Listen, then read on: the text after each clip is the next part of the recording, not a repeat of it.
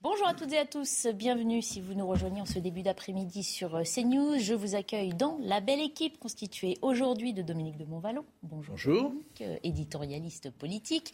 Nous accueillons également Christian Proutot. Bonjour. Bonjour. Fondateur du GIGN. À vos côtés, Patrick Caram. Bonjour Patrick. Bonjour. Vice-président de la région Île-de-France. Dans un instant, nous prendrons la direction de l'aéroport de Roissy. Vous savez que des grèves euh, ont lieu depuis quelques jours et qui tombent mal pour le départ en vacances des juilletistes on ira sur place dans un instant, mais d'abord le rappel des principaux titres de l'actualité de Mickaël Dorian. Les hospitalisations augmentent chez les personnes âgées. Ils seraient, selon Santé publique France, encore trop nombreux à ne pas avoir leur deuxième rappel. Hier, le nombre de contaminations s'élevait à 125 066 cas détectés en 24 heures. À titre de comparaison, ils étaient juste sous la barre des 80 000 une semaine auparavant. Une femme d'une vingtaine d'années a été tuée à l'arme blanche hier soir près de Toulouse. Son compagnon âgé de 23 ans a lui été grièvement blessé. Un homme qui connaissait les victimes a été placé en garde à vue et une enquête pour assassinat a été ouverte. Et puis en Inde, 25 personnes ont été tuées suite à un glissement de terrain. La catastrophe a eu lieu jeudi dans le nord-est du pays. Près de 40 personnes sont toujours portées disparues. 18 ont par ailleurs été retrouvées vivantes par les secours selon un communiqué de l'armée.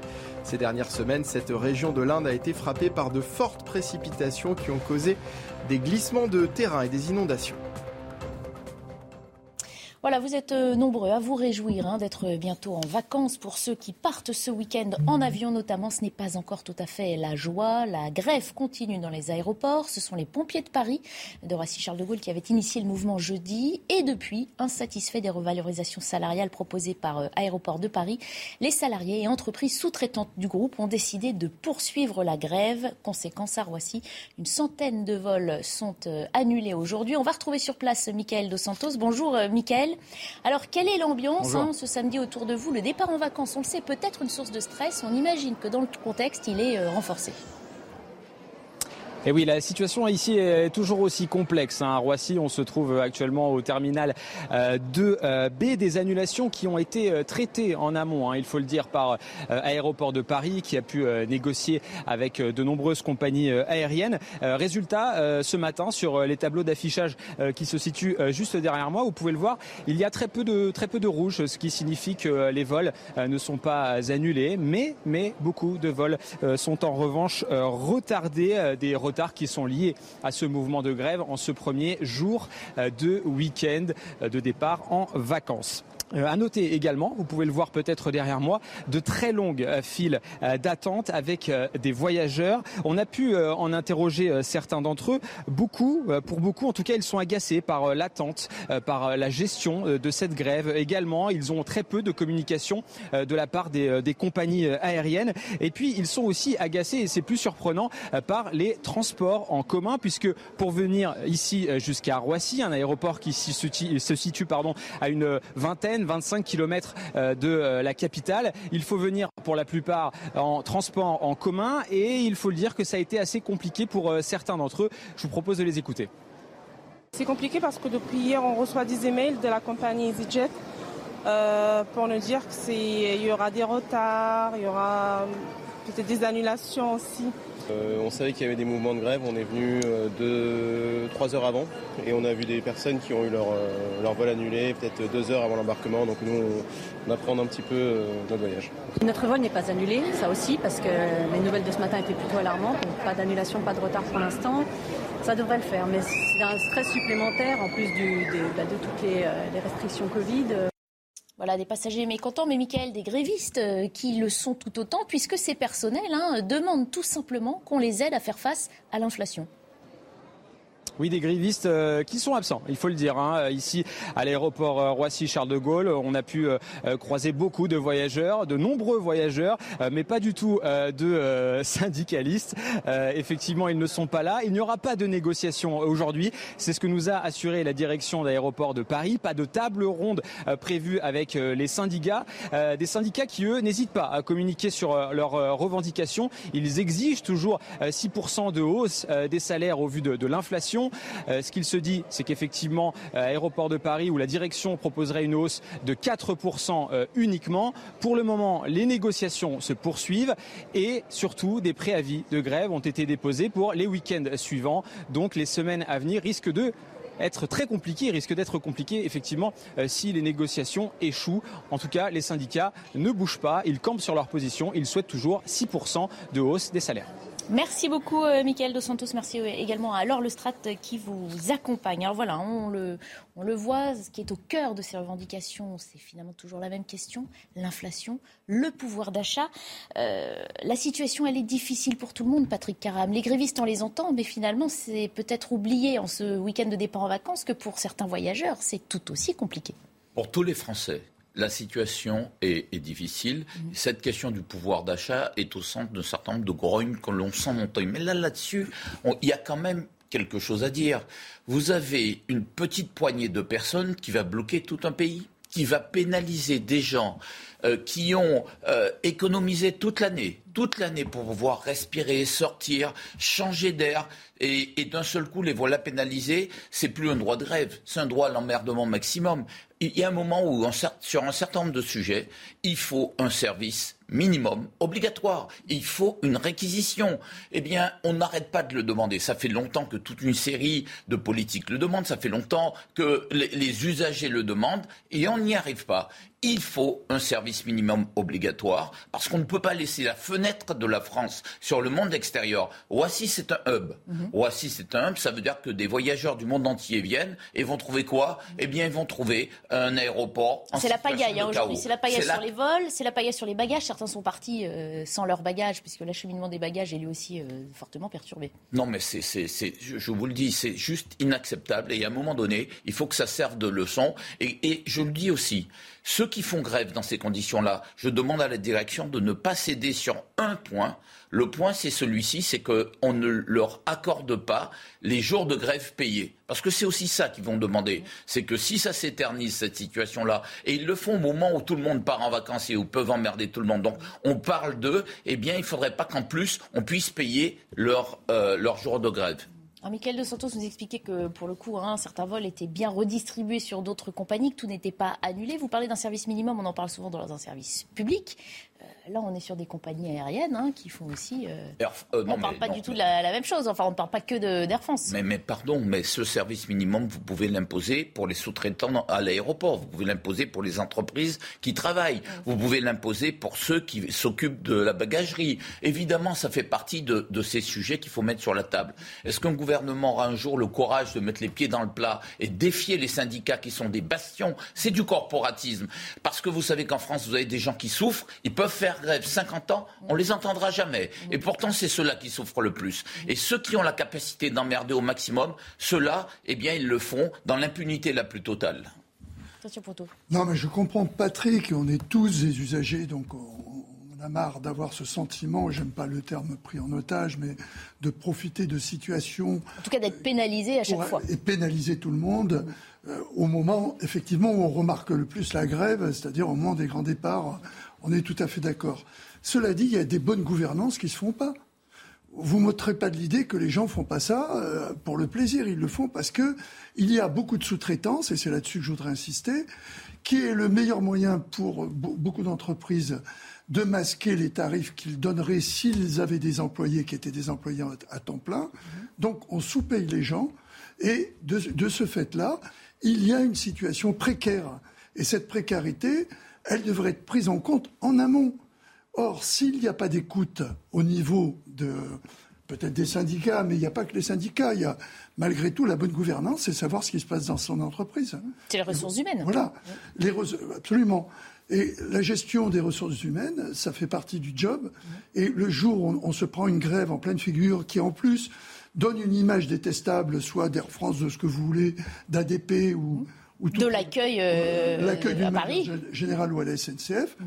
J'aimerais quand même qu'on se rende compte qu'il y a quelqu'un qui n'a pas fait son job à un moment. Voilà. C'est mon point de vue. Tout en rejoignant euh, ce que dit Patrick, qui, est détestable pour tout le monde, c'est vrai.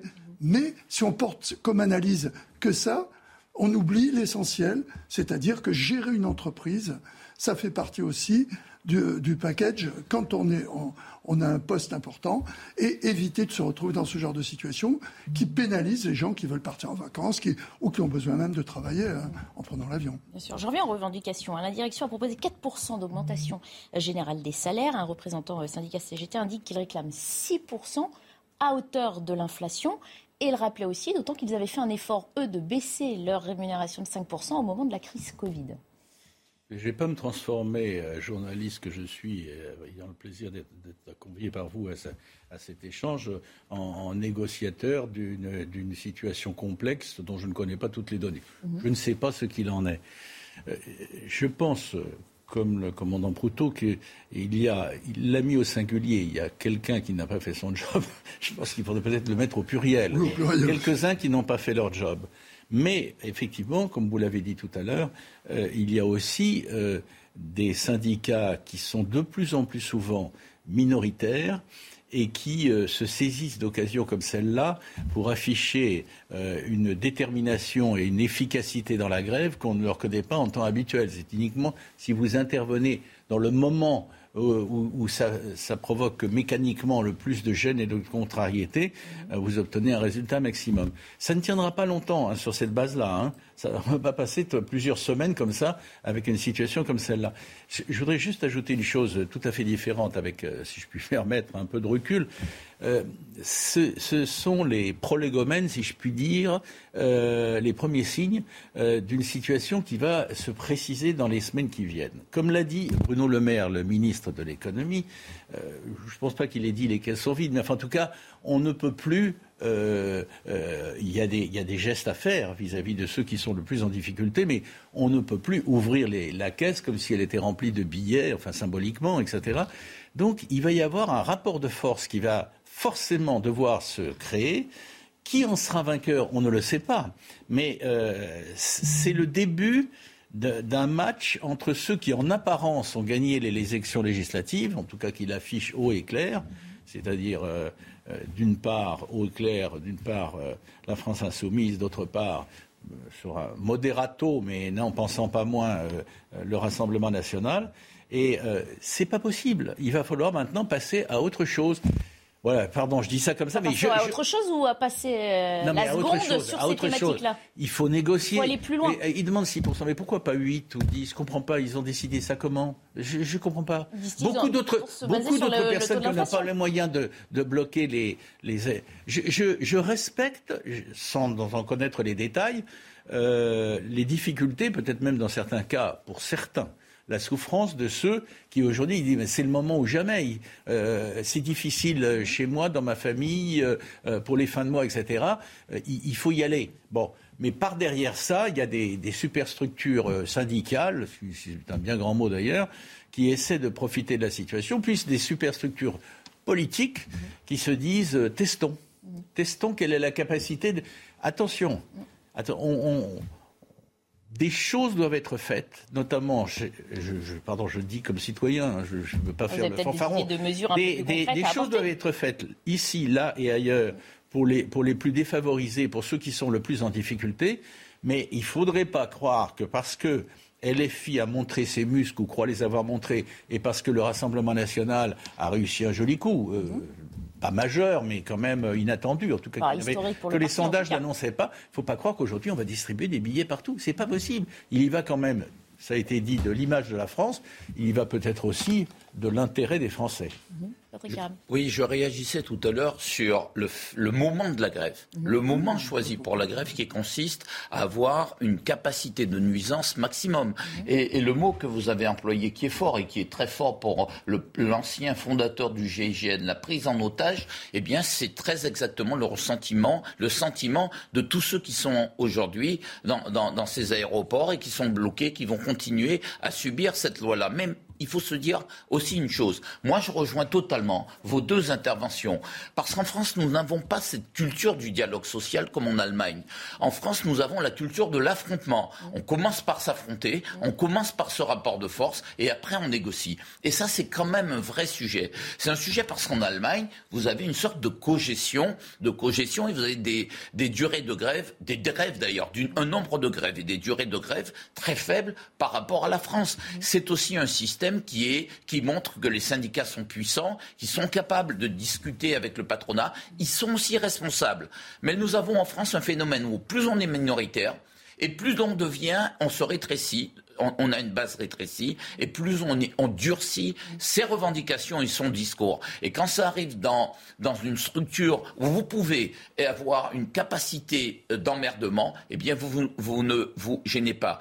Il faut, et je suis absolument d'accord là-dessus, que ces grèves-là puissent être anticipées par les RH. Il y a un dialogue qui doit s'ouvrir. Il y a, alors je ne sais pas dans cette situation précise si c'était possible ou pas, mais vous avez. Ce n'est pas la première fois non plus, donc ils ont déjà affronté ce si vous voulez, où il y a peut-être parfois un manque de dialogue, un manque de considération des salariés, le sentiment qui compte pour du beurre, et, parfois la grogne se traduit par, eh ben, voilà, la grève, la grève et la grève. Permettez, je me permets, j'adhère totalement à, ce que vous dites, mais la question se pose aussi, qui est la question de, du modèle allemand et, du principe du compromis.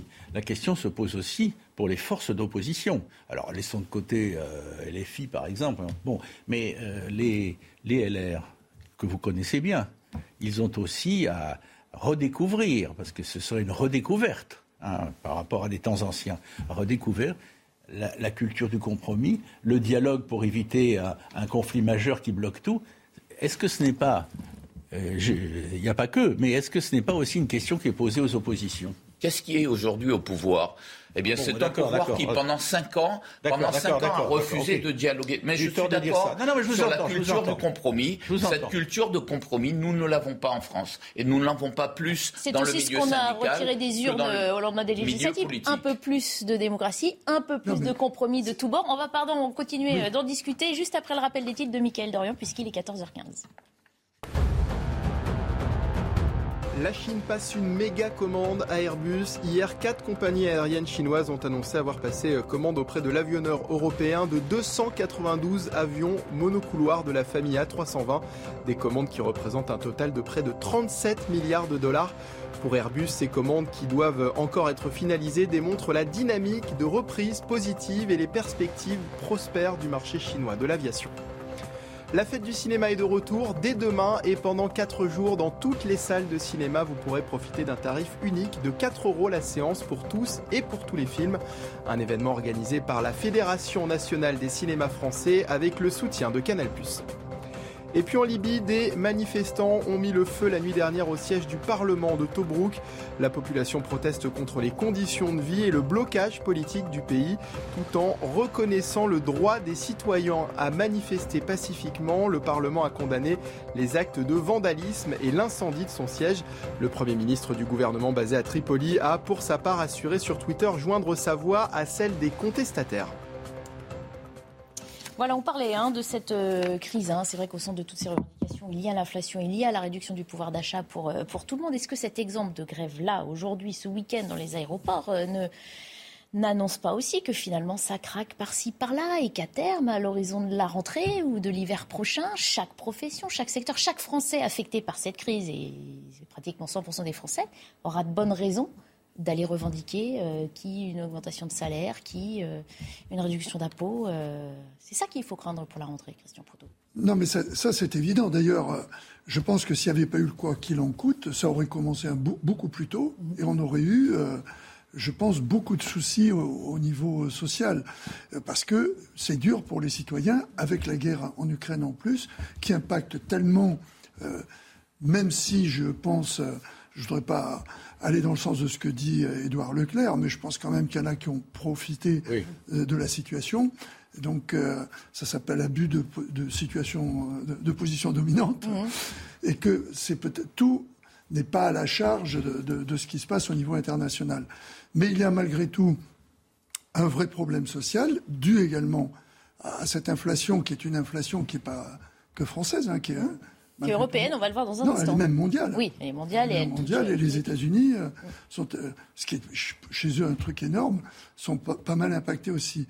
Donc il y a parallèlement des, plutôt bons résultats, je trouve, au niveau de l'emploi, ce qui est un paradoxe, mais avec malgré tout une certaine forme de précarité mmh. sur les bas salaires qui peut amener à ce que ça, ça bouge beaucoup plus que on le souhaiterait et que la rentrée, effectivement, après, risque d'être difficile pour le pouvoir. Alors justement, l'inflation hein, atteint un taux record dans la zone euro, puisqu'on va s'intéresser à cette partie. Comment se situe la France en comparaison de ses voisins européens? Réponse avec ses précisions chiffrées d'Elisa Lukavski.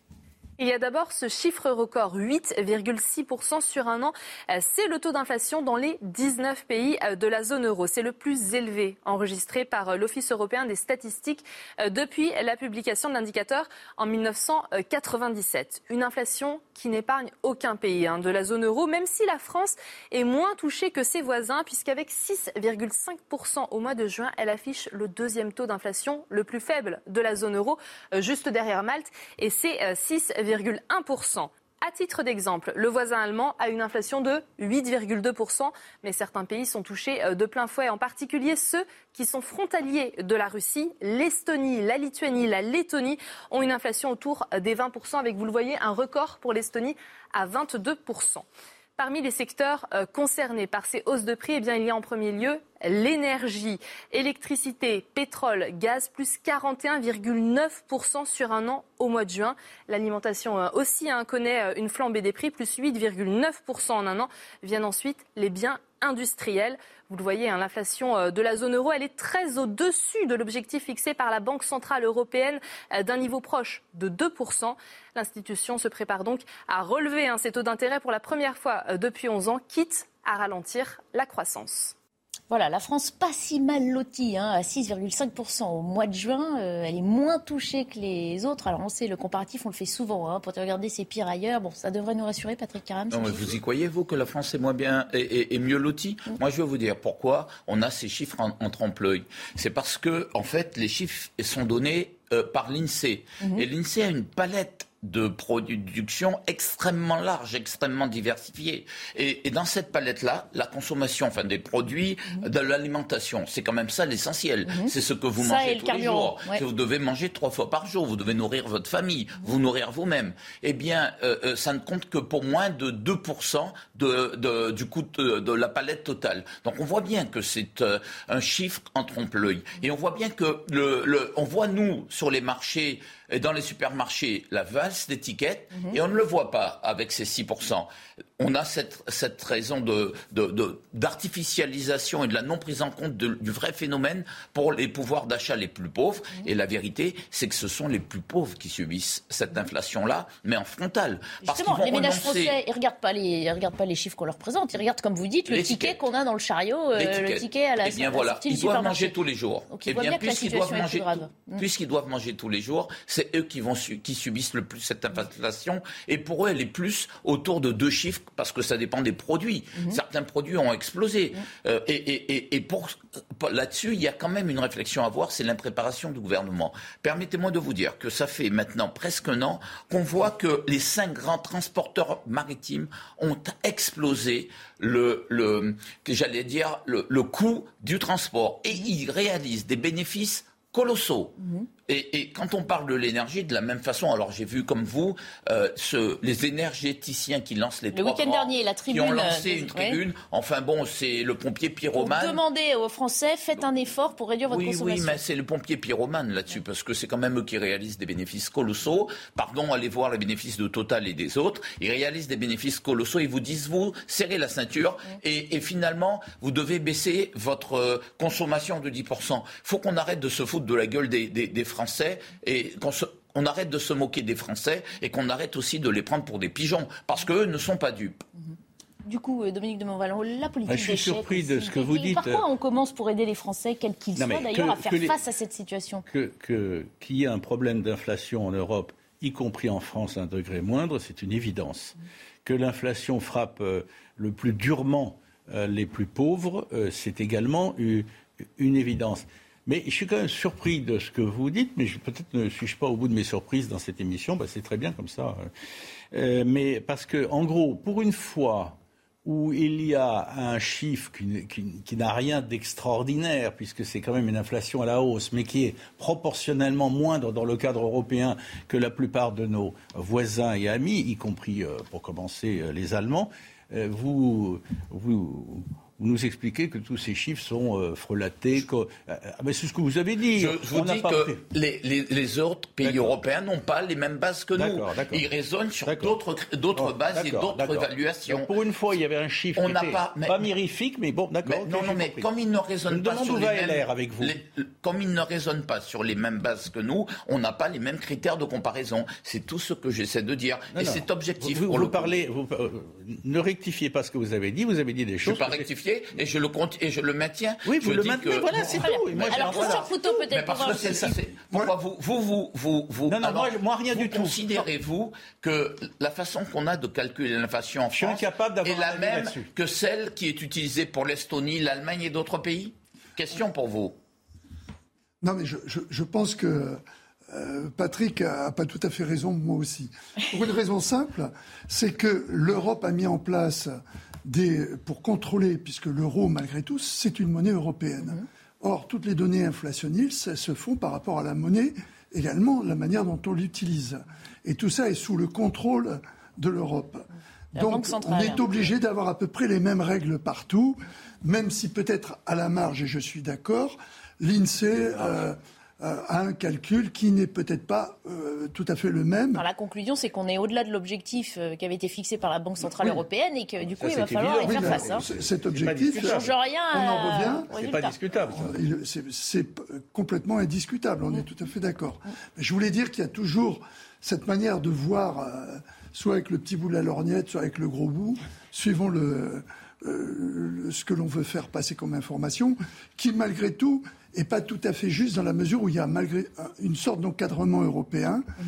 qui a les mêmes problèmes que ce soit en Estonie, que ce soit en Allemagne ou que ce soit en Belgique ou en France par rapport à ce que chaque euh, citoyen utilise dans son panier. Est-ce que ça veut dire, ce que vous êtes en train de dire qu'on serait limité en France au niveau des prises de décision qui pourraient aider les ménages français parce qu'au-dessus de nous, il y a euh, cette, euh, cette Europe dirigeante? Non, c'est pas ce que je voulais dire. Ce que je voulais dire, c'est que le contrôle qui est fait mhm. amène forcément à avoir les mêmes observations au niveau économique sur l'ensemble de l'Europe, parce que l'économie européenne, même si chaque pays fonctionne un peu différemment, a toujours mis en place des règles, en particulier au niveau des, dépenses publiques et tout, qui font que si on est dans l'Europe, on doit respecter ces règles. Donc le comparatif des chiffres amène quand même à ce moment-là que l'Europe puisse réagir si par hasard nous on faisait des, des chiffres en trompe-l'œil, histoire de passer sous les radars. Nous ne parlons pas de la même chose. Évidemment, lorsqu'il y a des déficits, c'est mesurable. Ces déficits-là sont mesurables, puisque ça, ça s'appuie sur les mêmes choses. Mais quand on parle d'inflation, eh bien, les instituts de statistiques nationaux n'ont pas et ne raisonnent pas sur les mêmes critères. C'est ça que je voulais dire. Très bien. On poursuit euh, nos débats dans un instant, juste après euh, la pub. On évoquera euh, ce dramatique accident survenu sur la promenade des Anglais hier, non, cette semaine à Nice, qui a coûté la vie à un, petit garçon. A tout de suite. Bienvenue si vous nous rejoignez dans la belle équipe de ce samedi. On poursuit nos débats d'actualité avec nos invités dans un instant. On s'arrête d'abord une minute avec Mickaël Dorian pour évoquer les principaux titres de l'information. Lysychansk, totalement encerclé par les séparatistes pro-russes, annonce faite par un représentant de l'armée séparatiste de Lugansk, située dans l'est de l'Ukraine. Cette ville clé était au cœur d'intenses combats ces derniers jours. La prise de Lysychansk permettrait à l'armée russe d'avancer ensuite vers Sloviansk et Kramatorsk, deux autres grandes villes de la région du Donbass que Moscou cherche à conquérir. Le pape regrette de devoir reporter son voyage en Afrique. Le pape François, qui souffre de douleurs au genou, avait initialement prévu de se rendre ce samedi en République démocratique du Congo, puis au Soudan du Sud. Le Seigneur sait combien mon regret est grand d'avoir été contraint de reporter cette visite tant désirée et attendue, a-t-il affirmé dans un message vidéo publié par le Vatican. Et puis en rugby, l'équipe de France a battu le Japon ce matin 42 à 23 lors du premier match de la tournée estivale des Bleus. Poussif en première période puis redoutablement efficace ensuite, les hommes de Fabien Galtier ont su faire la différence et s'adapter à des conditions météo difficiles. Ils décrochent ainsi leur neuvième victoire consécutive. Alors on en vient à cet euh, accident qu'on peut qualifier de la circulation, accident euh, dramatique survenu à Nice. Un petit garçon de 5 ans, et, 5 euh, ans et demi, est mort mercredi soir après avoir été percuté par une trottinette. Les sapeurs-pompiers qui sont intervenus sur place ont rapidement évacué à un hôpital tout proche, mais l'enfant n'a pas survécu. Sur place, Valentine Leboeuf et Stéphanie Rouquier. C'est sur ce passage piéton que le drame s'est produit. Mercredi soir, un petit garçon de 5 ans traverse la rue avec sa mère à proximité de la promenade des Anglais. Il est alors percuté par une trottinette électrique et succombe à ses blessures. Sadia était présente au moment des faits et n'a pas pu retenir ses larmes. D'habitude, je ne regarde pas, je m'éloigne des foules. Et là, quand je viens un enfant, j'étais curieuse de savoir pourquoi. Et là, je l'ai vu. Le petit garçon d'origine ukrainienne s'était installé en France avec sa mère en février. Ils avaient tous les deux fui la guerre. Les habitants ont une pensée pour la famille de la victime. Je me suis senti très très mal parce que voilà, moi aussi j'ai des enfants et quand tu écoutes ça, ça te fait mal au cœur. Tout engin qui ne dépasse pas 25 km/h peut rouler sur une piste cyclable, c'est la loi. Mais pour le maire de la ville, ce n'est pas un endroit approprié pour les trottinettes électriques. Ce sont des engins à moteur. Les pistes cyclables, c'est fait pour qu'il y ait euh, un, être humain qui fasse un, effort physique pour se déplacer. Il n'y a qu'à immatriculer les trottinettes et qu'elles roulent avec leur assurance sur euh, les voies réservées à la circulation automobile. Le conducteur de la trottinette a été placé en garde à vue. Âgé d'une quarantaine d'années, il roulait à une vitesse excessive selon les premiers éléments de l'enquête. Voilà, avant qu'on discute de ce dramatique accident, je voulais vous soumettre les, tweets hein, euh, du, maire de Nice qu'on vient d'entendre dans le reportage également, Christian Estrosi. Regardez, nous étudions toutes les solutions possibles pour éviter ces drames. Feu de circulation sur piste cyclable, arrêté municipal sur espace piéton. Nous continuerons de mener des opérations de contrôle, mais le législateur doit nous donner les moyens de sanctionner. Christian Estrosi qui poursuit. Contrairement aux autres grandes villes, je me suis toujours opposé aux trottinettes en libre service mesurant les dangers et problèmes que pouvait soulever ce type de pratique. Aujourd'hui, il faut aller plus loin en créant une loi qui oblige l'immatriculation de ces euh, engins. Voilà, pourquoi vous montrez ces tweets Parce qu'on voit que là, un maire avait... Euh, je veux dire, anticipé, euh, de prendre des mesures qui n'ont pas dû être faciles à prendre localement, d'interdire aussi l'implantation de sociétés qu'on voit dans, toutes les autres villes de France. Mais malgré cette prise de décision, on n'a pas pu éviter ce drame. Vous vous souvenez, à Paris, Anne Hidalgo avait laissé les trottinettes s'exprimer de manière totalement anarchique et au bout d'un certain temps, elle avait dû euh, revenir dessus. Parce que euh, la, vérité, c'est que y a très peu de réglementation. C'est nouveau. Il y a très peu de réglementation sur cette question. Et d'ailleurs, ce qui n'existe n'est même pas respecté.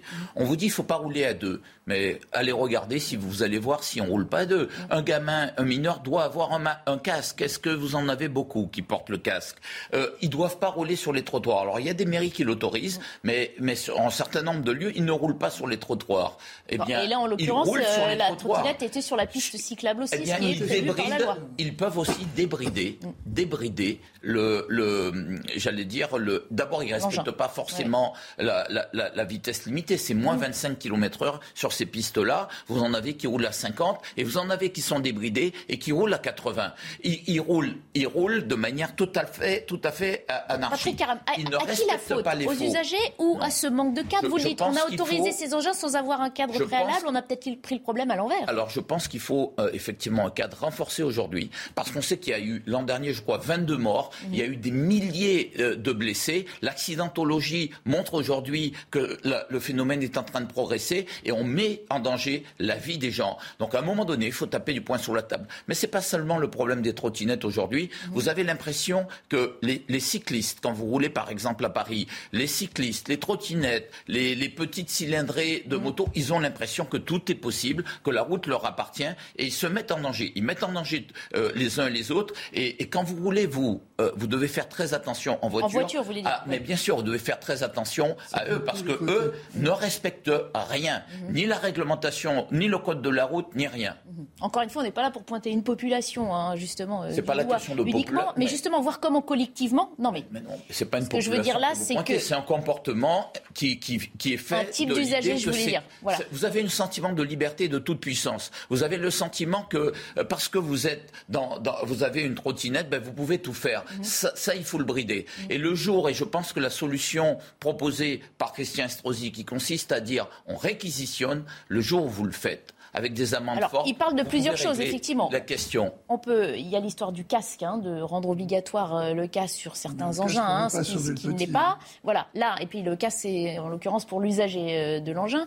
Euh, il y a l'immatriculation, euh, soumis à des assurances et une réglementation. Il y a énormément de questions, justement, euh, auxquelles Ben, on n'a pas donner- encore répondu. De mon point de vue, il faut donner acte à Christian Estrosi euh, d'avoir été euh, l'un des précurseurs des caméras de surveillance. Mhm. Aujourd'hui, ça, ça se- ça s'est répandu partout, euh, on en redemande et, et elle contribue jusqu'à un certain point, elle ne peut pas tout faire, à, à la sécurité euh, euh, des populations et, et à la répression de, de quelques-uns des, des actes frauduleux qui, sont faits.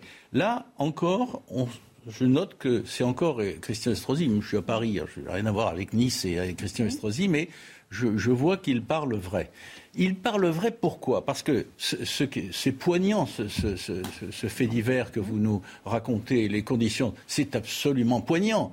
Tous les parents, et, au-delà d'ailleurs, euh, quand ils voient ça, ils sont effrayés, parce qu'en plus, ils pensent à leurs propres enfants, euh, à ce qui peut leur arriver. Mais alors, je veux juste pour terminer parler un peu d'ailleurs dans, le même sens que vous, sauf erreur, euh, d'une situation, je l'ai vu dans d'autres villes, mais j'habite à Paris. Mais ça devient. et- et- donc c'est pas une histoire politique. C'est la jungle urbaine, on C'est pas- pourrait dire. mais- ah bah oui, ah, si vous dites la jungle urbaine, j'avais pas pensé à ça. C'est la jungle urbaine. Mais attendez, c'est c'est littéralement effrayant. Je, je voudrais citer deux, deux cas, mais il y en a des, dizaines. C'est c'est la jungle. C'est la jungle urbaine. Très très bonne formule. Mhm. Premièrement, euh, le nombre des cyclistes qui s'arrêtent au feu rouge. Euh, c'est euh, moins de 50 pour- moins d'un sur deux. Enfin, je dis ça comme ça au nez. Et encore, je suis probablement euh, généreux. La vitesse qui est, qui est la leur, elle, elle est, elle est pour certains d'entre eux trottinette ou cycliste. Enfin, ou, enfin, vous voyez, bah, c'est- euh, je mets ça, etc. Mais je voudrais ajouter un dernier élément.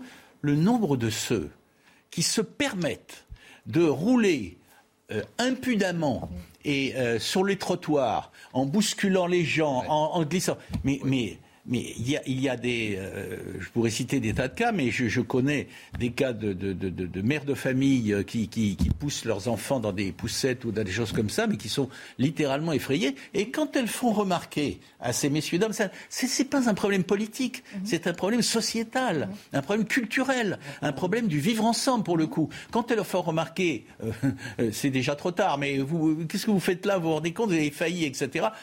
Torrent d'injures. Il y a un vrai problème qui ne se situe pas à Nice, qui se situe dans toutes les grandes villes, y compris à Paris. Et moi, j'aimerais bien, il ne s'agit pas du tout de mettre en Et cause... qui de ressort du comportement et de Oui, l'éducation. Mais il ne s'agit pas de mettre en cause les trottinettes, les vélos, les ceci, cela. C'est pas du tout ça. Mais le vivre ensemble fait que eux aussi, ils doivent respecter une façon de se comporter avec les autres parce que les autres existent. Et justement, euh, Oui, alors- question comment on fait pour rabibocher tout ce petit monde qui doit vivre ensemble? Non, mais le problème, c'est un problème, et, non, peut-être éducatif sur la conduite, à avoir avec un engin qui peut, lorsqu'il percute quelqu'un, faire du mal, mais ça peut être également un vélo, vélo euh, électrique. Or, la multiplication de ces nouveaux moyens de transport, qui au départ devaient être une liberté, est en train de devenir agressive. Il y a beaucoup d'accidents, beaucoup plus. Malheureusement, ce fait divers est dramatique, en plus avec euh, cette pauvre famille qui venait en France pour. euh, t- Oui, une un- famille qui a fui l'Ukraine euh, un mois après l'invasion de Euh, la Russie. nous met en exergue un problème qui, s'il n'est pas, Dieu merci, euh, aussi courant au niveau de la mortalité que, euh, que d'autres moyens roulants comme les, les moyens que. moteurs, Encore que. il est malgré tout au niveau des chocs, euh, et je connais beaucoup d'exemples, au beaucoup- au- au- des traumatismes beaucoup plus importants qu'on ne l'imagine. Et il y a des règles qui ne sont plus du tout respectées. On voit sur le- les images que vous montriez la trottinette électrique qui passe sur un passage piéton, parce que c'est plus court. Euh, euh, Dominique l'évoquait, il s'arrête pas au feu. ça, Mor- alors. moralité, vous, vous avez un feu qui normalement fait arrêter les véhicules, mais s'il y a une voie de vélo, le vélo, lui, passe. Absolument. Ou la trottinette électrique Absolument. passe. Euh, Donc, euh, Est-ce vous que savez- les élus se rendent compte de ça en général Quelques-uns, mais d'où vient le danger, du coup, puisqu'ils viennent. D'où les questions d'une législation pour déterminer qui est considéré comme piéton ou allant un peu plus vite d'un piéton, qui est considéré comme euh, cycle. hein, on va mettre dedans euh, tous ceux qui roulent et qui, dans ce cas-là, ne doivent plus être sur le trottoir. euh, c'est mais- ça qu'il faut ordonner, en fait. Oui, mais tout ce qui est en Une mobilité, piste dessinée sur exemple, le sol ne suffit pas. Et, et- et Christian Estrosi a tout à fait raison. Que font les trottinettes électriques ou les vélos électriques qui ont une plus grande vitesse que celui qui fait un effort euh, Il faudrait une piste les cyclable rapide, comme à la piscine, les plus lents, Voilà. les plus rapides. Mais dans sur ce les cas-là, pistes on... cyclables, je ne comprends pas pourquoi il y, a, il y a des deux roues électriques. Moi, je ne comprends pas. Oui, bah, c'est la, la- les nouvelles mobilités, effectivement. Non, mais dans ce cas-là, il faut déterminer, mais l'espace public n'est peut-être pas extensible euh, autant, euh, il faut des nouvelles files de circulation. Mais, mais vous avez vu euh, le nouveau phénomène, enfin nouveau, ça, ça date de- de- d'une année ou deux ans, euh, de vol à l'arraché en trottinette. Vous avez deux personnes, la deuxième arrache le sac. Vous avez vu cette femme qui est âgée, qui a été jetée par terre, la tête qui, a, qui, a- qui a- et qui est rentrée dans le coma, d'autres qui ont le col du fémur cassé. Vous voyez, et, et comment on les retrouve? C'est impossible. Il n'y a pas d'immatriculation. Bon, ils peuvent brouiller aussi euh, le- le- leur numéro, mais il n'y a pas d'immatriculation. Vous n'avez aucun moyen de sanctionner ceux qui contreviennent à la loi. C'est aussi ça le sujet. Pourtant, Cette c'est assez espèce simple. On pourrait dire au-dessus d'une certaine vitesse, Et- plaque d'immatriculation pour Mais tout le monde, comment vous le mesurez Ça paraît Mais- mais- mais pas difficile à mais décider. c'est aussi, moi je pense qu'il faut une plaque d'immatriculation, Mm. quelle que soit la vitesse. Parce que de toutes les façons, vous ne pouvez pas contrôler la vitesse. Et deuxièmement, vous débridez facilement le, le- la, la trottinette. Vous pouvez aller jusqu'à, vous vous rendez compte, 80 km heure. Finalement, On a parlé de il y a la route, semaines. mat- matériel de protection et plaque pour tout ce qui Mais- circulerait euh, sûr, sur une trottinette qui était sur le périphérique et qui roulait. Mais non, vous- on, on arrive à des situations aujourd'hui où les choses ne sont pas possibles. Donc il faut qu'à un moment donné, on remette les points sur les i. Il faut qu'il y ait des mobilités douces, respectées. Les piétons doivent être respectés. Or, si vous regardez un peu les trottoirs, on va reparler de Paris. Nous vivons à Paris. Les trottoirs sont de plus en plus restreints pour les piétons. Et vous avez des lieux où vous avez une confusion. Est-ce que c'est pour les vélos, les piétons, les cyclistes, les trottinettes, etc. Il y a ce sujet aujourd'hui où le piéton n'est pas considéré. La voiture, évidemment, la voiture fait partie de ces, de ces, de ces intrus qu'il faut chasser. Et puis vous avez les autres, ceux qui se sentent impunis, les vélos. Et, et- et je ne suis pas contre le vélo. Les trottinettes et les petites cylindrées, où là, effectivement, ils se sentent autorisés à tout. À un moment donné, la loi est la même pour tous. Non, mais vous l'avez dit, on n'est pas contre ça. On vit avec notre temps. On n'est pas de fait contre Évidemment. ces nouvelles euh, mobilités. Simplement, ça ne peut pas, ça l'est déjà, euh, être la jungle et que plus personne ne s'y retrouve et en mettant en danger finalement tout le monde, toutes les populations, les usagers comme les, les piétons euh, et les, les automobilistes. Tout à fait. Et en plus, il y a des, des mots qui, qui, qui sont pas du tout dans le sens de ce qui est en train de se passer, puisque les, les architectes urbains ont inventé la coulée douce.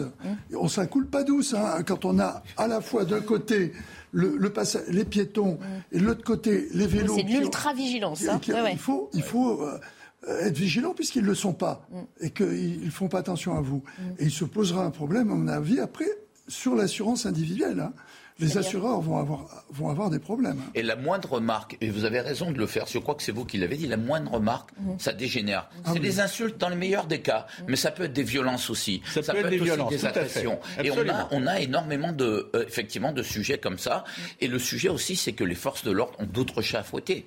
Ils ne peuvent pas. Et puis qu'elle occuper. montre que d'une législation bien- euh, tout- bien définie pour oui, pouvoir si vous mettez aussi. une hein. législation, on a au moins un texte pour punir. Quand vous n'avez aucune législation, même si vous avez des forces de l'ordre, là, ils ne peuvent rien faire. Un dernier mot et on Il y, a, part. il y a- il y a des règlements, il y a, il y a la loi. Est-ce qu'on a entendu des- les élus des, des villes concernées s'exprimer clairement sur ce sujet? Et S'exprimer, ça veut dire quoi? Le piéton a le droit d'exister et de survivre. Et de survivre. Non mais attendez, on en est là, on en est là aujourd'hui. On, on- c'est toujours dans le même sens. Il ne s'agit pas du tout de mettre en cause les vélos, les patinettes, les trottinettes, les je ne sais quoi, enfin, etc. euh, C'est- la vie, c'est la vie. Mais les piétons ont aussi le droit, les piétons ont aussi le droit d'être respectés. hein. Et deuxièmement, euh, euh, avoir euh, une trottinette ou je sais pas quoi, ça ne donne pas tous les droits, et notamment de franchir les feux rouges et de bousculer ceux qui ne sont pas à trottinette. 14h45, on fait un point sur les principaux titres de l'actualité avec Mickaël Dorian et puis on évoquera la hausse des cas Covid juste après.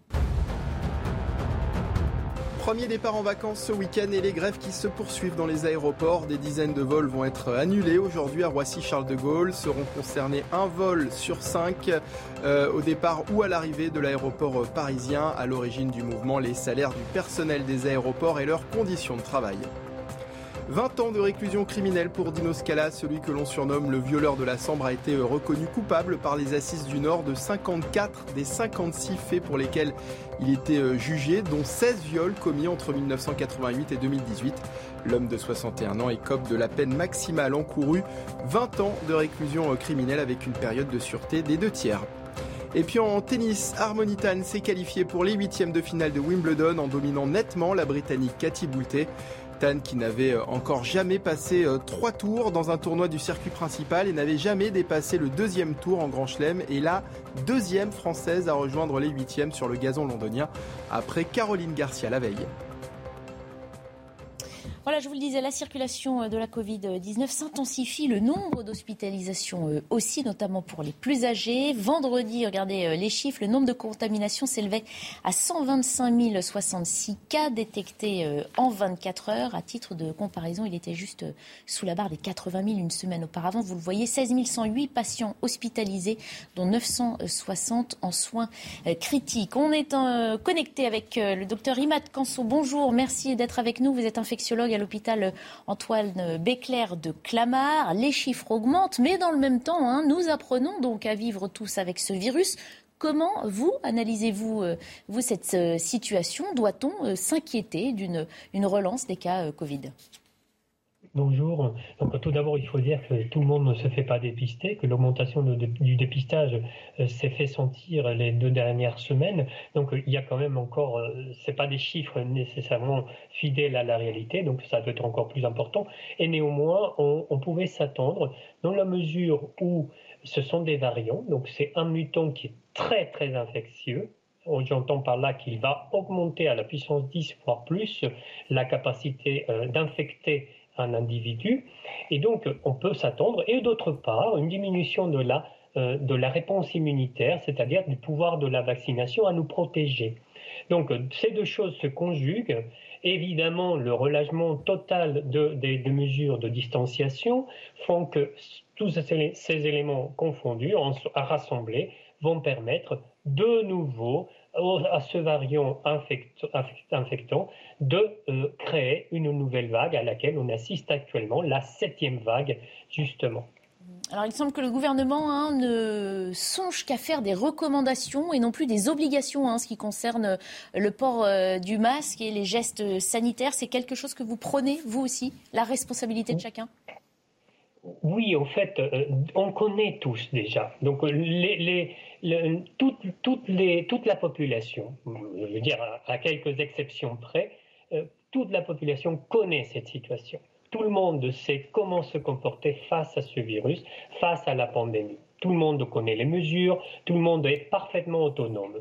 Maintenant, on a beaucoup critiqué le, gouvernement, on ne va pas revenir en arrière, il n'en est pas question. Là, c'est notre propre responsabilité, c'est notre propre décision, notre libre arbitre on sait comment ça se passe. Je pense qu'il vaut mieux que chaque individu, chaque personne assume pour elle-même et pour les autres, pour ses proches en l'occurrence, l'attitude à avoir. On sait très bien que la vaccination nous protège, que malheureusement elle décline au fil du temps et que quand on dépasse à peu près 6 mois ou 8, il vaut mieux quand même un rappel. Malheureusement, on n'est pas encore euh, stabilisé la pandémie au point qu'une vaccination dure longtemps. Il va falloir faire des rappels. On s'était préparé psychologiquement à ça également. Donc, on le sait, la période de libération, entre guillemets, de, de, l'attitude euh, préventive de distanciation est révolue. Maintenant, il va falloir reprendre. Et le masque nous protège à 75% ou plus. Et donc, dans les lieux de confinement, les lieux collectifs, les lieux où les transports, les moyens de transport ou tous les lieux enfermés, on doit porter ce masque, on doit se rappeler et faire. Et les gens ont répondu, hein, les personnes, euh, toute la population répond. Il n'y a plus de, de, rendez-vous. Est-ce que malgré cette responsabilité, tant mieux, on s'en réjouit tous, enfin, on le fait tous, on est de bons élèves, euh, j'ai envie de dire, de façon euh, collective. On sait que l'hôpital est en crise. On a vu ces dernières semaines encore des services d'urgence fermés complètement, fermés la nuit par manque de moyens, des maternités disparaître aussi du, du paysage, du maillage rural, on va dire, de la couverture de soins. On est au début de l'été, les gens partent en vacances. On sait que dans ces périodes-là, il y a aussi une hausse euh, de l'affluence euh, dans les hôpitaux. Est-ce que vous craignez euh, un nouvel été de l'enfer? Certainement. Malheureusement, la triste réalité que vous mentionnez si bien, elle est là. Elle existe, elle existe depuis un moment. ça fait dix ans à peu près, pour, pour, ne pas dire plus, que l'hôpital est, en crise et que ça, s'est ça a augmenté, ça s'est accru effectivement avec la crise Covid. Malheureusement, euh, ça ne va pas s'arranger du jour au lendemain. Il va falloir que l'État, le gouvernement et la société agissent par rapport à ça mais ça va prendre du temps. Donc on n'a pas pu résoudre le problème de l'hôpital. On avait déjà, on était à flux tendu et déjà, même sans Covid, parce qu'on ne s'attendait pas forcément à cette vague, on, avait déjà, on était déjà à flux tendu pour les vacances. Il y a des services qui vont rester presque vides, qu'il va falloir fermer. Donc il fallait déjà réajuster tout le, nombre de lits tout ça. L'impact est très important. Donc oui, je pense qu'il faut bien prévoir que un impact majeur peut se faire. Ce mutant certes, paraît plus léger, très infectieux, mais plus léger, attention, il a quand même tué pas mal de personnes. On a des personnes fragiles, des personnes âgées, des personnes non vaccinées ou mal vaccinées, et il a tué des personnes au Portugal, en Afrique du Sud et ailleurs. Donc oui, l'impact va se faire sentir, malheureusement. Ce n'est pas une question d'être le prophète du désastre. Euh, on, on, nous a traités comme ça, les médecins et tous les gens qui travaillent là-dessus. Non, c'est pas, c'est la vérité. Malheureusement, euh, si on ne fait rien, bah, eh bien, il va falloir attendre à ce qu'on ait un impact majeur dans les hôpitaux. Alors, docteur, et ça, on va avoir une grande difficulté. Avant que vous nous quittiez, parce que je sais que vous êtes pressé, euh, merci d'avoir pris ce temps. En, tout cas, il fallait évoquer justement ce contexte dans lequel la Première ministre hein, a validé la mission flash proposée pour les urgences. Elle dit euh, valider les 41 euh, propositions. Il est notamment question de, revalorisation, de revaloriser pardon, le travail de nuit. Je vous propose d'écouter la Première ministre et puis je prendrai votre réaction juste après. Il y a beaucoup d'hôpitaux dans lesquels il peut y avoir un manque de personnel. Et c'est aussi lié au fait qu'il peut y avoir des conditions de travail difficiles, euh, notamment pour ceux qui sont amenés à faire des gardes de nuit, à travailler la nuit. On veut encourager et reconnaître ces, conditions difficiles euh, du travail de nuit. Donc pour ça, on va expérimenter pendant trois mois également une, un complément de rémunération, c'est-à-dire un doublement des majorations pour les personnels soignants et une augmentation de 50% euh, de la rémunération pour garde pour euh, les personnels médicaux. Docteur Canso, la revalorisation hein, de ces heures de travail de nuit, c'est ce qui est le plus attendu. Il était temps qu'on vous annonce une telle mesure entre autres, hein, il ne faut pas se focaliser uniquement sur les salaires, mais c'est un élément fondamental.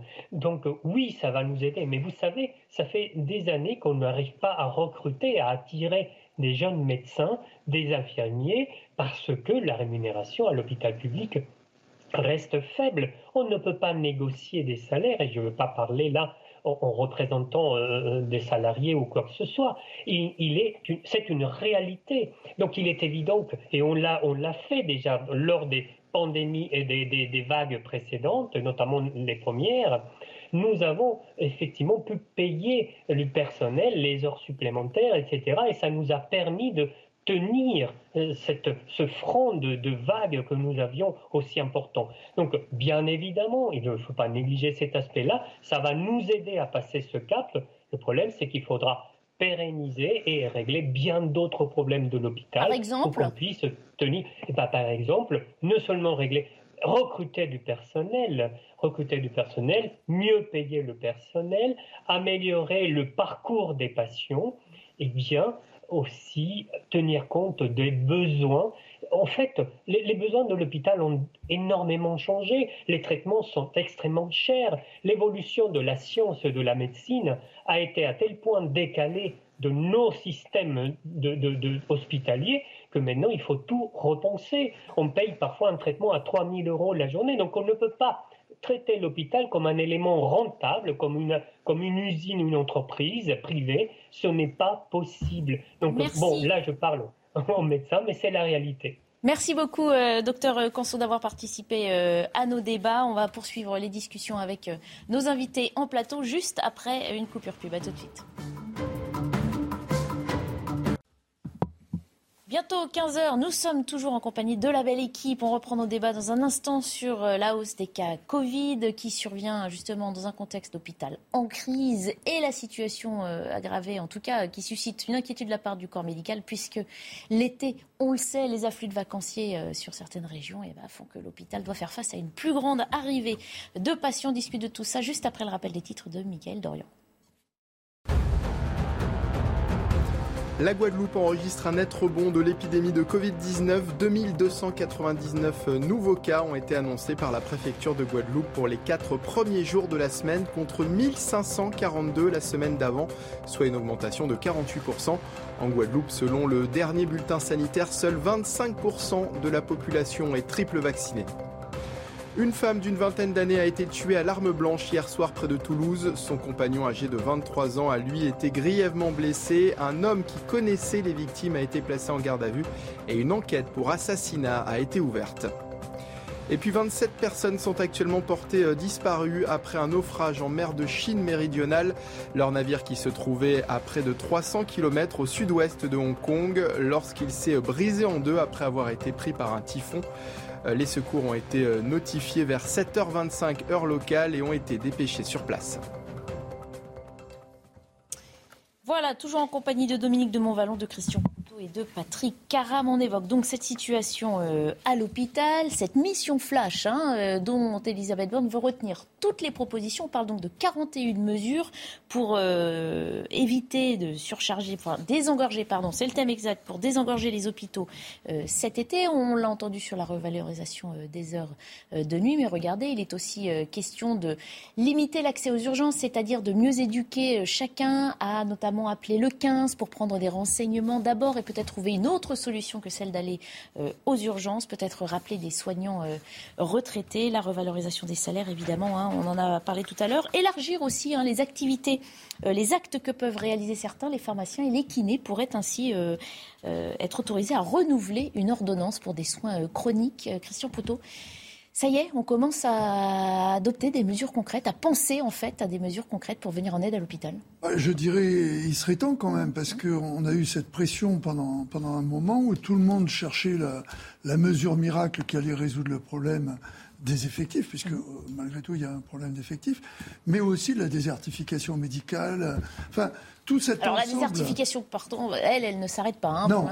On a d'ailleurs une carte, hein, on peut regarder des choses, des services qui ferment cet été. Dans les mesures qui sont prises, qui vont faire que, par exemple, les, les médecins qui vont se retrouver avec l'afflux saisonnier, avec des patients en plus, auront une prime si le patient euh, n'est pas un de leurs patients de l'année, un vacancier. Euh, oui, mais sinon, ils ne les prenaient pas. Euh, quand vous avez, le serment d'Hippocrate, c'est pas ça, hein, normalement. Hein. Le problème, c'est que quand vous avez 40 à 50 consultations par jour, vous faites comment? L'appel aux, médecins retraités, euh, moi je suis un petit peu cerné dans ma famille par, par le, Ils le font déjà. le corps médical, donc je, je connais un tout petit peu le problème. Il y a ce problème rural qui est important. Il y a le problème des urgences qui est, qui est, qui est bien évoqué.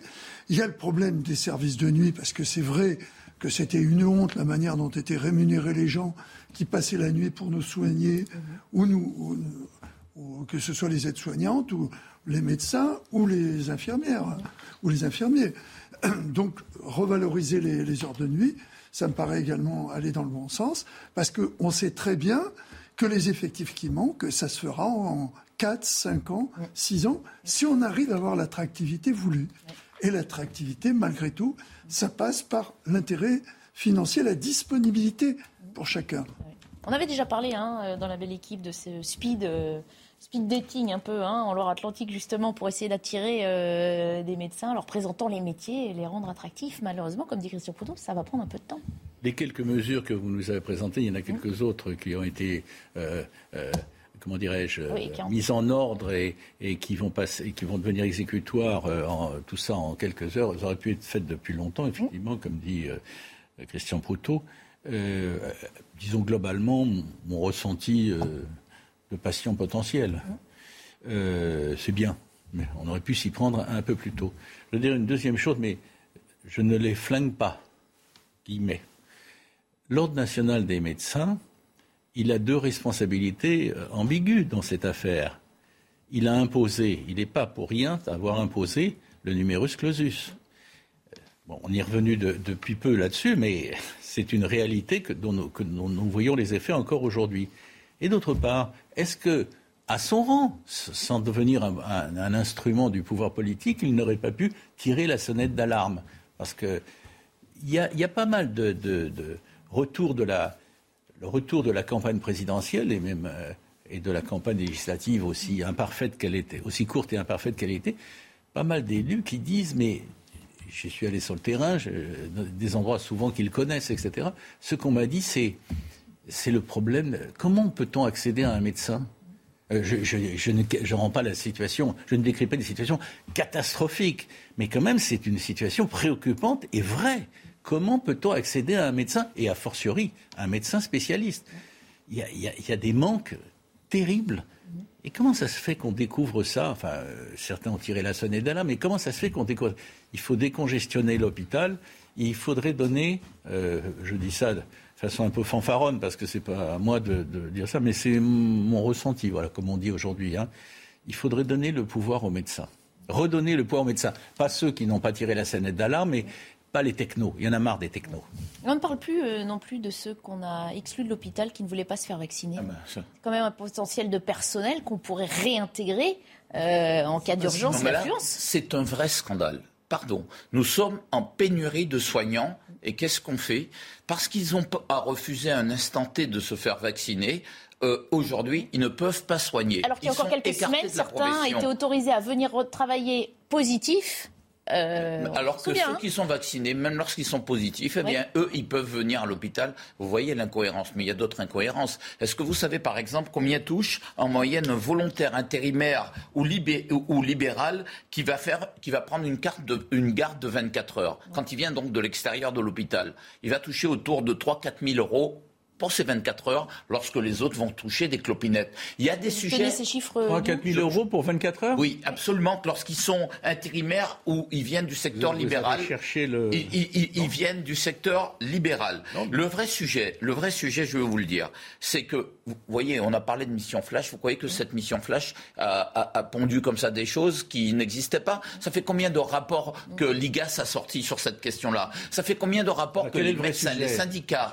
Quel est le vrai sujet? les, syndicats ont, produit sur ces questions et il n'y a, pas eu, euh, de réaction des pouvoirs publics. Alors là, on va dire, on dit on va faire du court terme, on va essayer de passer cet été. Oui, il faudra passer cet été parce que les soignants, eux aussi, ils ont besoin de vacances. Ça fait presque deux ans qu'ils sont au four et au moulin. Et puis ceux qui restent aujourd'hui à l'hôpital doivent suppléer au départ des collègues qui en ont eu marre et qui sont partis. Alors qu'est-ce qu'on va faire quand ils vont partir en vacances? Est-ce que ça va suffire? Je vous le dis, ce sera totalement insuffisant. Est-ce que ça va permettre au gouvernement de repenser le système de soins? Est-ce que ça va leur permettre de revoir et aux, oppositions. Les, priorités, de revoir les, les priorités? Est-ce que l'ARS, qui a mené une politique catastrophique en conduisant, parce que l'ARS a été créée soi-disant pour améliorer l'accès au système de soins, l'ARS en réalité n'a fait que fermer des lits. C'était décomptable. Est-ce que les 30, vous savez, les, soignants,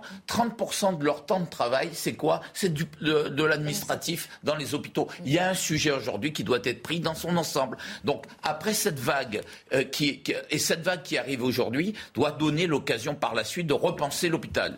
Alors justement, quelle équipe devra repenser hein, toutes ces ah. réformes de l'hôpital? Nous sommes à la veille d'une semaine euh, politique cruciale en vue de la constitution d'un nouveau gouvernement. Après ces consultations, euh, Elisabeth Borne devrait faire hein, une nouvelle proposition chef de l'État. On va regarder ceux qui sont certainement sûrs hein, de quitter l'équipe gouvernementale. Ce sont ceux qui ont été battus aux élections euh, législatives. Regardez parmi lesquels Brigitte Bourguignon, la ministre de la Santé.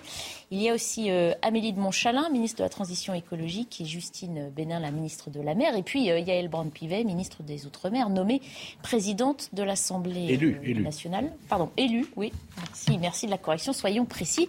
Il y a des incertains. Hmm. Damien Abad, notamment ministre des Solidarités, et Chrysoula Zakharopoulou, secrétaire d'État chargé du développement. tous deux sous le coup de plainte pour viol. Qu'attendez-vous euh, d'un nouveau gouvernement euh, dont on nous parle pour début juillet? Donc normalement, c'est pour la semaine prochaine. Euh, Christian Proto. je ne suis pas à la place du gouvernement, je voudrais pas être à sa place, parce qu'il faut quand même dire qu'on nous a expliqué que la France, compte tenu des résultats que l'on avait obtenus au présidentiel jeudi, je ne parlais pas des législatives, il aurait fallu de la proportionnelle, ça aurait peut-être ramené les gens à voter un, peu plus, etc., parce qu'ils auraient été plus représentés. On voit ce que ça donne avec une proportionnelle, parce que là, on est pile poil dedans. Donc la question qui se pose, c'est le gouvernement, est-ce qu'il va pouvoir faire une, ouverture qui lui permettrait justement, euh, sur euh, un peu sa gauche et un, un peu sa droite, puisqu'il semblerait au centre, d'avoir dans ce gouvernement j'aimerais pas qu'on parle de prise de guerre, parce que je pense qu'il y a une nécessité politique, qu'à travers cette nécessité politique, l'engagement puisse se faire sans qu'on ait l'impression, à la, je dirais en bordure gauche ou en bordure droite, que ça soit une trahison, etc. Enfin, la bordure gauche, la bordure droite, on l'a plutôt exclu hein, jusqu'ici. Hein. On nous a dit un gouvernement, mais euh, sans LFI, sans euh, Rassemblement National. Non, mais je dis la bordure par rapport à... La bordure avant, alors. Oui, oui, voilà. Parce que sinon, euh, il faudra bien gouverner. Voilà. Puisqu'on sait très bien que la cinquième avait été faite justement pour pas qu'il y, ait de, de Il faudrait gouverner, il faudrait passer à l'action. On se souvient du candidat à Macron, euh, du tout nouveau euh, réélu, qui disait passons à l'action. Mais ça commence quand l'action de ben, cette nouvelle équipe? Il a été élu quand? Ça fait combien de mois qu'on attend que quelque chose se passe dans notre pays? Le monde est en train de flamber, l'inflation flambe, flambe. Nous avons une guerre à nos portes. Euh, la France est en ébullition. Et lui, qu'est-ce qu'il fait? Qu'est-ce qu'il a fait depuis cette époque-là? Pas grand-chose. Juste un ah, mot. il a chargé sa première ministre pour l'instant de. Je, veux revenir sur un point par une nouvelle équipe. Pour, le, regretter. Vous savez, on avait une ministre des Outre-mer éphémère, Yael Brown-Pivet, qui a été ensuite euh, élue à la tête de l'Assemblée nationale. Moi, je veux quand même dire au gouvernement de faire attention à nos outre-mer. Parce que, euh, que, ce soit une petite récompense. On n'a pas dit qu'il n'y aurait pas de ministre, on a dit qu'il y en aurait un, nouveau, hocher, Que vous donnez à des gens ou que vous ne savez pas où mettre et des gens qui ne connaissent pas, qui ne s'investissent pas, qui n'ont pas envie de faire, c'est pas possible. À un moment donné, l'outre-mer mérite plus de considération. Fermez le banc. Le gouvernement devra respecter un équilibre territorial dans son choix du prochain vous aurez un nouveau ministre des Outre-mer, Patrick Caram.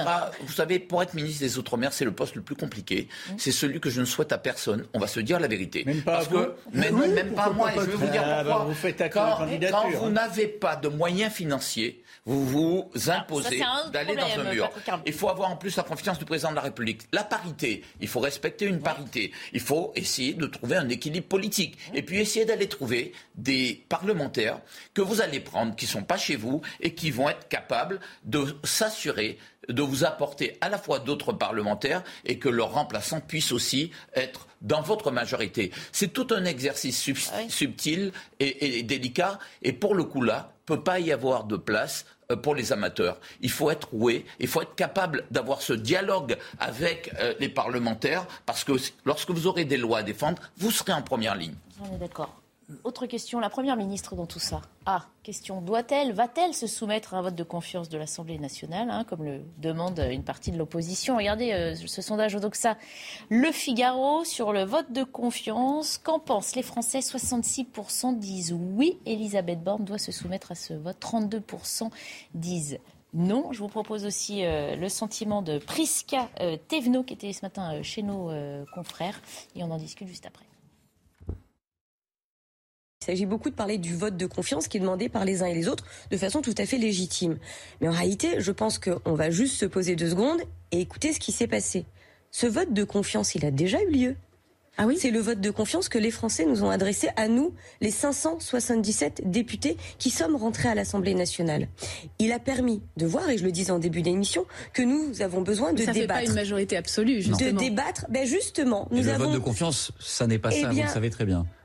Oui, mais enfin, je pense qu'à un moment, on est en permanence en train de courir en train de se dire on va refaire le vote précédent sur le vote d'après. Édouard Philippe n'est pas sur cette ligne. Euh, il considère que c'est justement parce que c'est difficile qu'il faut le faire.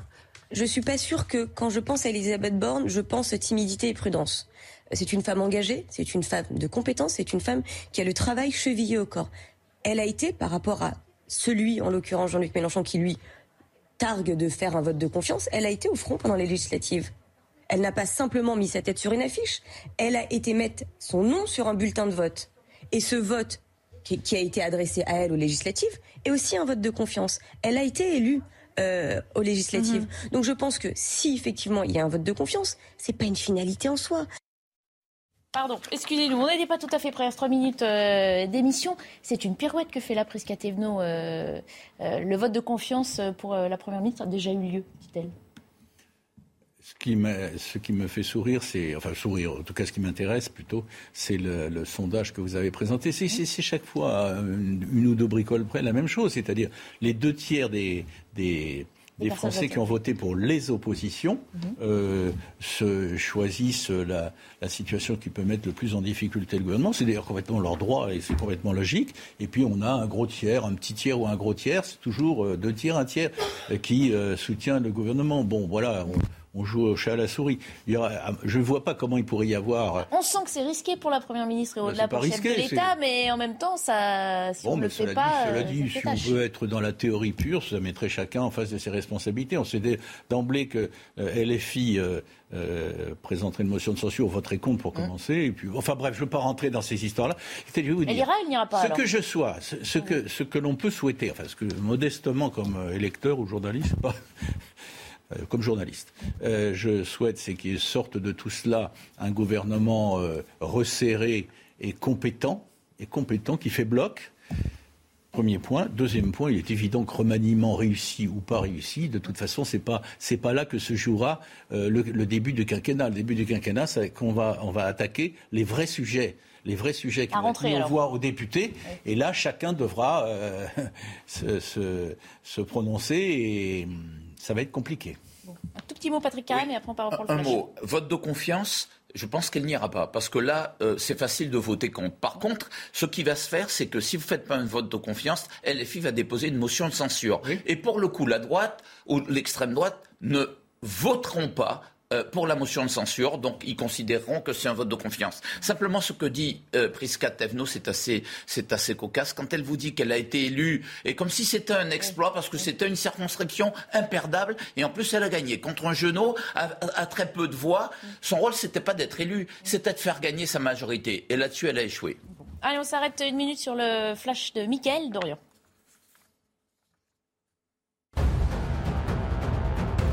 André Santini visé par deux plaintes pour agression sexuelle. Le maire d'ici les Moulineaux, âgé de 81 ans, est visé par deux plaintes de deux employés de la mairie pour agression sexuelle et harcèlement sexuel et moral. Selon nos confrères du Monde, les plaignants seraient son ancien chef de cabinet et un ancien huissier.